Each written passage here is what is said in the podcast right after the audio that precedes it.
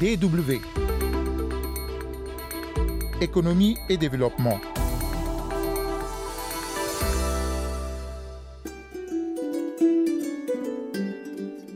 Le digital, désormais incontournable pour les entreprises artisanales en Afrique. Comme pour le commerce de proximité, la crise sanitaire aura révélé aux artisans l'importance de cette solution. Présence sur les réseaux sociaux, ouverture d'une boutique en ligne, utilisation d'une plateforme numérique dédiée au fonctionnement du quotidien, la Covid-19 a poussé les artisans dans une transformation numérique de grande ampleur. Illustration dans la seconde partie de ce magazine avec les entreprises artisanales au Togo. Nous verrons également dans ce numéro comment l'ostréiculture ou l'élevage des huîtres est pourvoyeur d'emplois et de revenus au Sénégal. Économie et développement, Rodrigue Guézodia au micro. Bonjour et bienvenue à tous.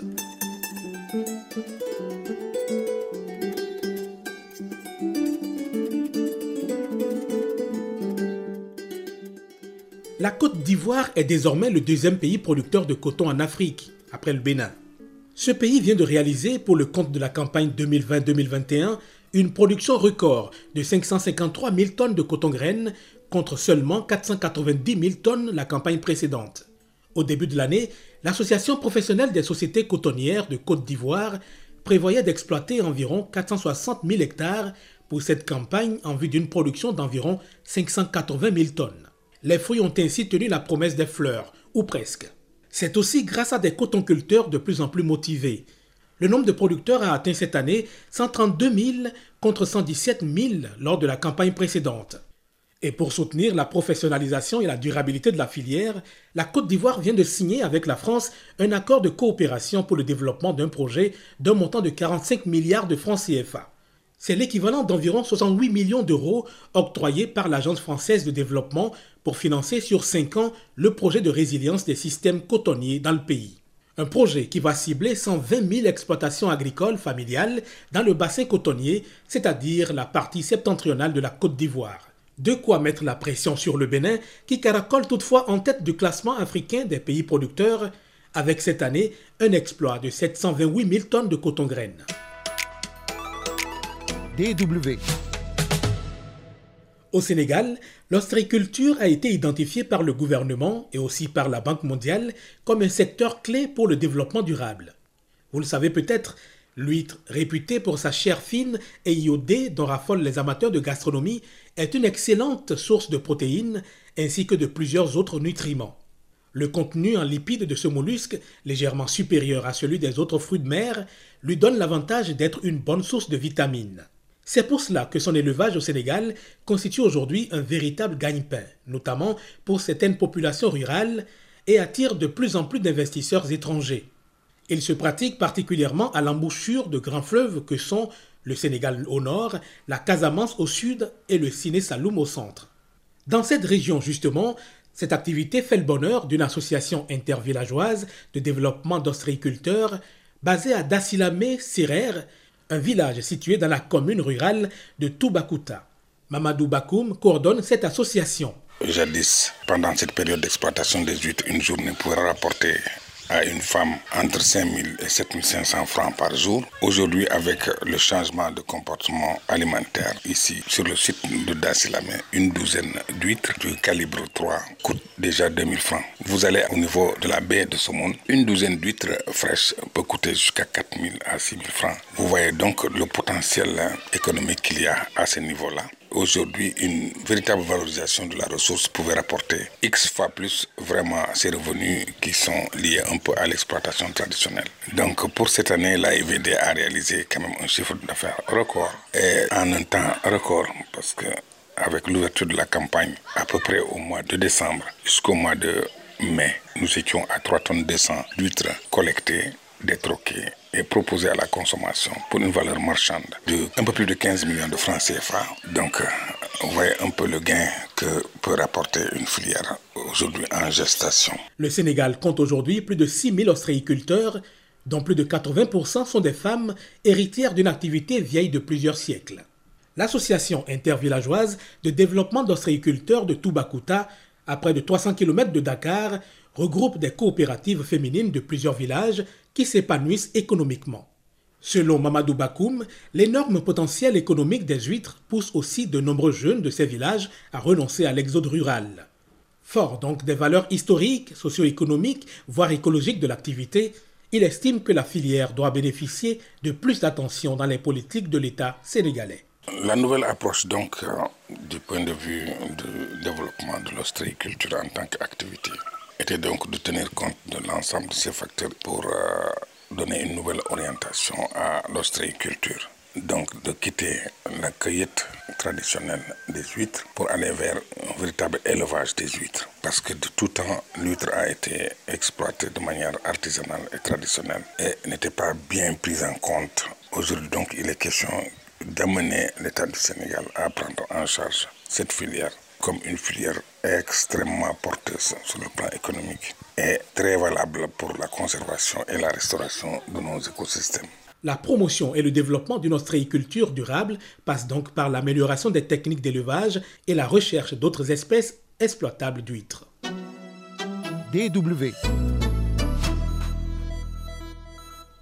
Avec le développement de la technologie, les entreprises s'adaptent aux nouvelles habitudes de consommation et doivent se familiariser avec les spécificités de la communication digitale, surtout en ce temps de crise sanitaire. Si certaines entreprises sont parvenues à surmonter la crise grâce à l'opportunité du télétravail, ce n'est pas le cas des entreprises artisanales pour lesquelles la Covid-19 a été le déclencheur d'alerte pour se lancer dans cette transformation de grande ampleur. Pour ne pas être du reste, perdre du terrain et la clientèle, elles prennent donc aussi le pas pour s'affirmer et rendre visibles leurs activités. Au Togo, des plateformes numériques se créent de plus en plus, non seulement pour mettre en lien les artisans et leurs clients, mais aussi pour dynamiser le secteur. Reportage à Lomé d'Elodie Amen. Ici, j'ai la glycérine. La glycérine protège la peau. Gloria Fiagbo est une artisane spécialisée dans le perlage, les accessoires de mode en pagne et les cosmétiques. Avec ses compétences variées, elle initie régulièrement des formations, mais avec l'arrivée de la Covid-19, elle a dû revoir sa stratégie et se tourner vers le digital. Euh, j'ai pu surmonter les difficultés financières de la crise à travers mes formations en ligne sur WhatsApp. J'utilise toujours le digital lorsque je lance les formations en présentiel. Je sponsorise l'information sur ma page et là les gens le voient. J'ai plus vraiment besoin d'aller à la radio. Tout comme Gloria, beaucoup d'artisans comprennent de plus en plus le bien fondé de la migration vers le digital. Internet étant devenu l'autre lieu où s'échangent bons plans, adresses et nouveautés, c'est une aubaine pour les entreprises artisanales de se faire connaître et d'attirer de la clientèle avec un peu d'imagination. Des réflexes que certains corps de métier ont déjà acquis, comme l'explique Kani Ouzoué, le président de la Chambre régionale des métiers de Lomé. Il y a certains corps de métiers qui sont déjà en plein dans la digitalisation. Si je fais référence aux mécaniciens automobiles, beaucoup de mécaniciens disposent d'ordinateurs et ils sont connectés permanemment pour euh, chercher des informations sur le net, faire des commandes de pièces en ligne, faire des cours en ligne et établir des factures avec l'outil informatique. Et aujourd'hui, au niveau de la couture, nous faisons des efforts aussi pour que les couturiers puissent maîtriser l'informatique, à ce qu'ils arrivent avec leur téléphone portable pour établir des devis. Et secondo, faire enregistrer les mesures qu'ils prennent sur leurs clients sur une application qui s'appelle Tela. Donc, euh, c'est encore une innovation dans ce domaine. En temps, nous avons eu à former certains artisans sur le e-commerce, surtout en majorité les femmes. Donc, euh, la crise de la COVID-19 aussi nous a beaucoup donné de leçons. Donc, c'est une très bonne euh, initiative que nous voulons mettre devant, au niveau de ça, nous voulons mettre devant, à ce que nous modernisons l'artisanat dans l'ère de digitalisation. La vente en ligne s'intègre aussi dans les habitudes des artisans, avec l'existence aujourd'hui des plateformes digitales qui visent à mettre en relation les artisans et leurs clients, à l'exemple de IA, qui dispose d'une boutique en ligne d'articles artisanaux, et aussi l'application Alonou, initiée par la Chambre régionale des métiers de Lomé. Steven Dadji en est le concepteur. La plateforme Allonou est une vitrine numérique pour la promotion des artisans. L'application mobile permet de mettre en relation les artisans régulièrement inscrits à la Chambre des métiers avec la population désireuse de s'offrir les services des artisans. Et parmi les nombreuses fonctionnalités de l'application figure la géolocalisation des ateliers des artisans et la publication euh, de leur réalisation euh, et de leur euh, la mise en relation de la, de, des artisans avec euh, les abonnés de l'application et euh, la possibilité pour les abonnés de pouvoir contacter directement les artisans via leur téléphone via leur numéro WhatsApp ou bien par, par mail. Aujourd'hui, grâce au numérique, l'artisanat se réinvente et cela constitue une plus-value pour le secteur, selon l'économiste Géraud Anani. La transformation digitale des artisans devient une nécessité absolue pour les aider à surmonter les enjeux de leur secteur, encore renforcés par la crise sanitaire liée au Covid-19. Le digital offre donc aux artisans de nouveau de boucher et constitue donc un levier de poids pour optimiser et développer leur activité.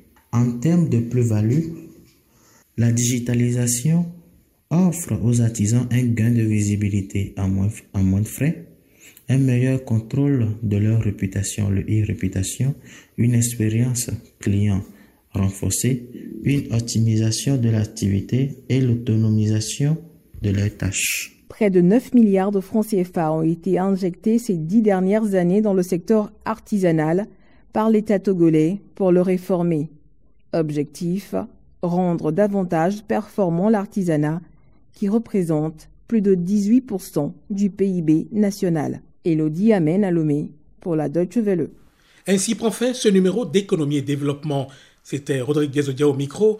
Merci à Elodie Amen Alomé et à Mamadou Bakoum, coordonnateur de l'association intervillageoise de développement d'ostréiculture de Toubakouta au Sénégal. À vous qui préférez les programmes de la Radio internationale d'Allemagne, DW, je vous dis également merci. C'est avec plaisir que je vous retrouverai la semaine prochaine. D'ici là, prenez soin de vous.